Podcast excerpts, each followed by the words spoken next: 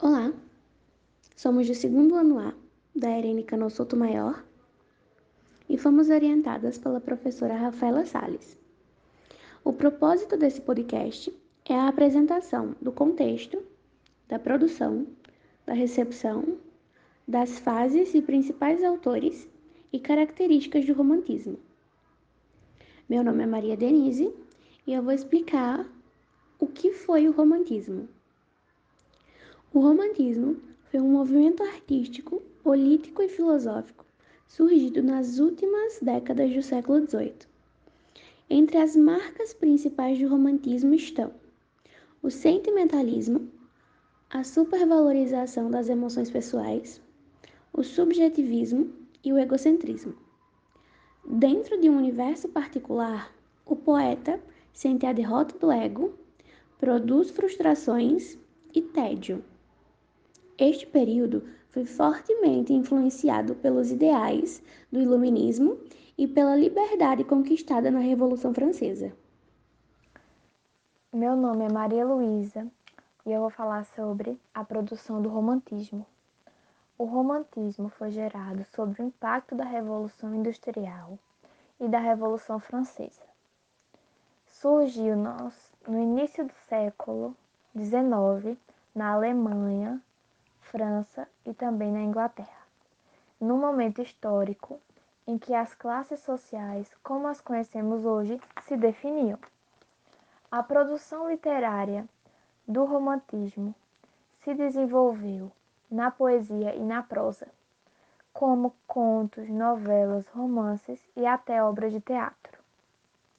Em 1774, a publicação da obra os Sofrimentos, do jovem Werther, do escritor alemão, inaugurou um movimento romântico na Europa, baseado nos novos valores históricos, sociais e culturais. Meu nome é Maria Júlia e eu vou falar um pouco sobre o romancismo e como ele foi recebido no Brasil. Um elemento importante nos anos de 1820 e 1830 foi o desejo de autonomia literária, tornado mais vivo depois da independência. Então, o romantismo apareceu aos poucos como um caminho favorável à expressão própria da nação recém-fundada, pois fornecia concepções e modelos que permitiam afirmar o particularismo e, portanto, a identidade. Essa aqui, em oposição à metrópole, se manifestava com a tradição culta. Na antiguidade clássica, eram os nobres que pagavam pela arte, com isso impondo suas vontades. Só que com o surgimento da burguesia, a arte deixa os palácios, ganhando assim um outro começo. Ela deixa também de ser erudita e passa a valorizar o folclore e o nacionalismo. No Brasil, por exemplo, o leitor se tornou consumidor, já que comprava os chamados folhetins, que eram mais baratos no mercado. Apesar de envolver diversas áreas da arte, o período romântico no Brasil foi fortemente voltado para a literatura e poesia. Na prosa, o aspecto formal do classicismo é deixado de lado. O mesmo ocorre com a poesia, com os versos livres, sem métrica e sem estrofação. O ano de 1881, em especial, é considerado o marco final do romantismo, quando são lançados os primeiros romances de tendência naturalista e realista. O Mulato, de Aloysio Azevedo, e Memórias de Brás Cubas, de Machado de Assis. Embora desde 1880 já ocorressem manifestações do pensamento realista na escola de Recife, um movimento liderado por Tobias Barreto. Olá, me chamo Maria Clara Nascimento e fico com as características do romantismo. É, as características do romantismo abordam diversos temas, como idealismo, escapismo, pessimismo, valorização da natureza e entre outros. É, vou abordar cinco temas das características do romantismo para explicar um pouco sobre eles. O primeiro foi a liberdade de criação e de expressão, que basicamente é né, o que importa no movimento não são as áreas externas dele, mas as obras têm o objetivo de retratar e valorizar o eu, o indivíduo. Então, por esses motivos, os autores meio que se sentem em total liberdade para expressar os sentimentos deles e também a visão do mundo, da forma como eles desejam. O segundo que eu escolhi foi o nacionalismo, que é, muitas obras exaltam os efeitos dos heróis nacionais. Para isso, ela resgata o passado histórico das nações, principalmente o período medieval. Também é comum a valorização da pátria. Um exemplo clássico é o, da, o do poeta Gonçalves Dias, que quando estava em Portugal ele escreveu a canção do Exílios. Os versos mais conhecidos delas são Minha terra tem palmeiras, onde canta o sabiá. As aves que aqui gorjeiam não gorjeiam como lá. A religiosidade também foi uma delas que eu escolhi. Mais uma vez, é uma característica do romantismo, mostra uma reação aos valores do iluminismo. Se é, o racionalismo considera a religião uma inimiga, o espírito romântico exalta o cristianismo como consolo diante das frustrações impostas pela vida real. Também escolheu a valorização das emoções. A ênfase nas emoções pessoais é uma das principais características românticas. O autor expressa não só os seus sentimentos, os pensamentos, os pensamentos do personagem, mas a sua própria percepção da situação e da vida. E por último, eu escolhi o individualismo, o egocentrismo. Os autores românticos, eles e seus sentimentos estão no centro do universo. Seus desejos, paixões e frustrações são os mais importantes do que os acontecimentos ao entorno do mundo ou do mundo. Olá, meu nome é Maria Luísa de Santos Silva e vou falar um pouquinho mais sobre a primeira geração romântica brasileira. O romantismo no Brasil surgiu poucos anos após a independência política, que foi alcançada no ano de 1822. A autonomia em relação à colônia fez surgir nos escritores brasileiros um sentimento de nacionalismo, gerando um movimento anticolonialista, em defesa de uma criação de uma literatura que, enfim, retratasse a nossa cultura, história e língua de maneira fidedigna. Podemos dizer, portanto, que o romantismo foi um movimento de reação à tradição clássica, uma vez que contestou os modelos literários europeus que não retratavam nossas raízes históricas, linguísticas e culturais. Dessa maneira, o nacionalismo é uma característica fundamental da primeira geração do romantismo brasileiro, sobretudo na poesia, que é tradicionalmente dividida em três diferentes fases. A primeira teve seu marco inicial com a publicação de Suspiros Poéticos e Saudades, em 1836, do escritor Gonçalves de Magalhães.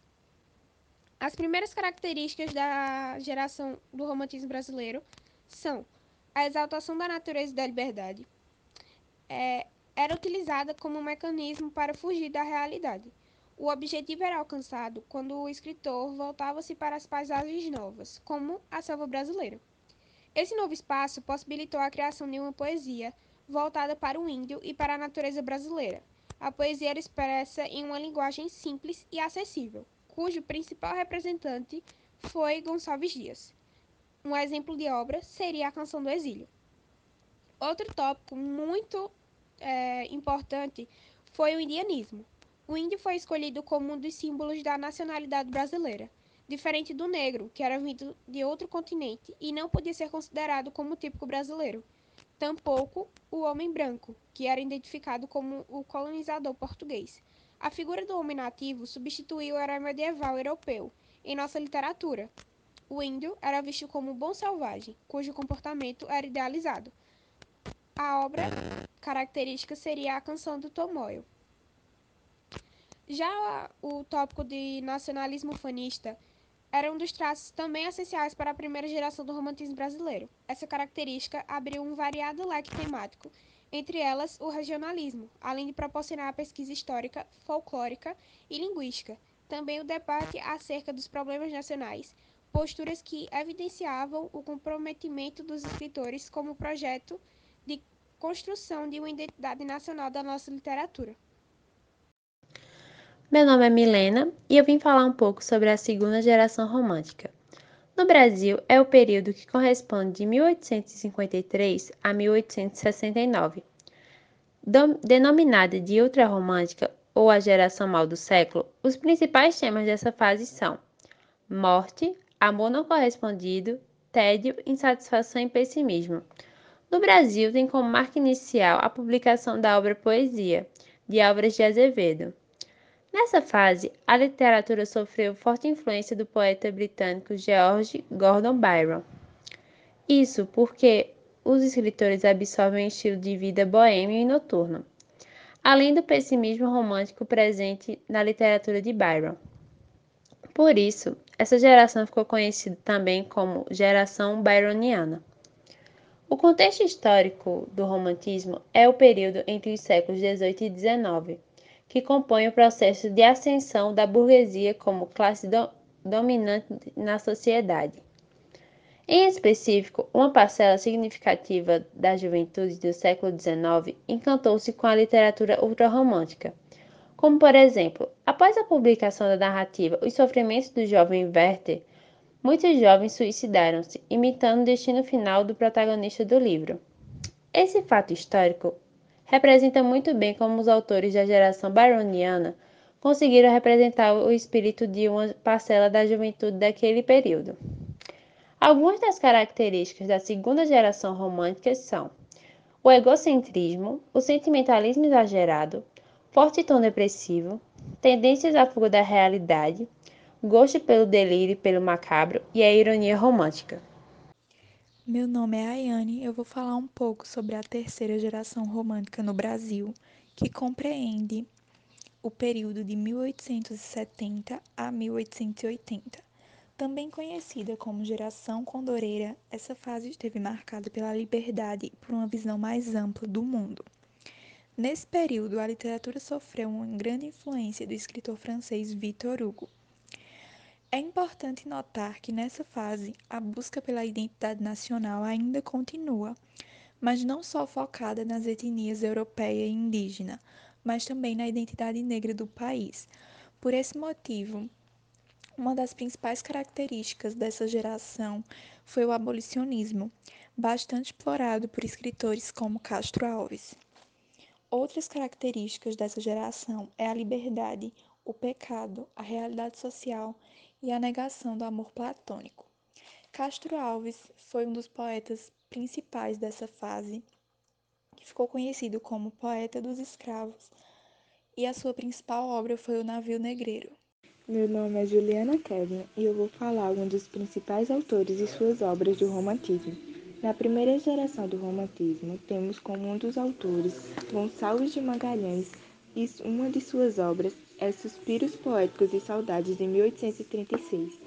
Também temos Joaquim Manuel de Macedo, com as obras A Moreninha, de 1844, O Moço Louro, de 1845, a Luneta Mágica de 1869, As Vítimas Alagoenses de 1869. Já na segunda geração do romantismo, temos as obras de Casimiro de Abreu, Meus Oito Anos, de 1857, e As Primas Veras, de 1859. Outro autor importante também é Fagundes Varela, com Noturnas de 1960, Cantico do Calvário de 1863, Vozes da América de 1864, Cantos e Fantasias de 1865, Cantos de Meridionais de 1869, Cantos do Ermo e da Cidade de 1869. E por fim, na terceira geração do romantismo, uma das obras mais velhas é Harpas Selvagens, de 1857, de Souza Andrade. Também temos Joaquim Nabuco com as obras O Abolicismo, de 1883, Escravos, de 1886, Minha Formação, de 1900. Também temos outros autores como Tobias Barretos, Castro Alves, Silvio Romero, com suas demais obras.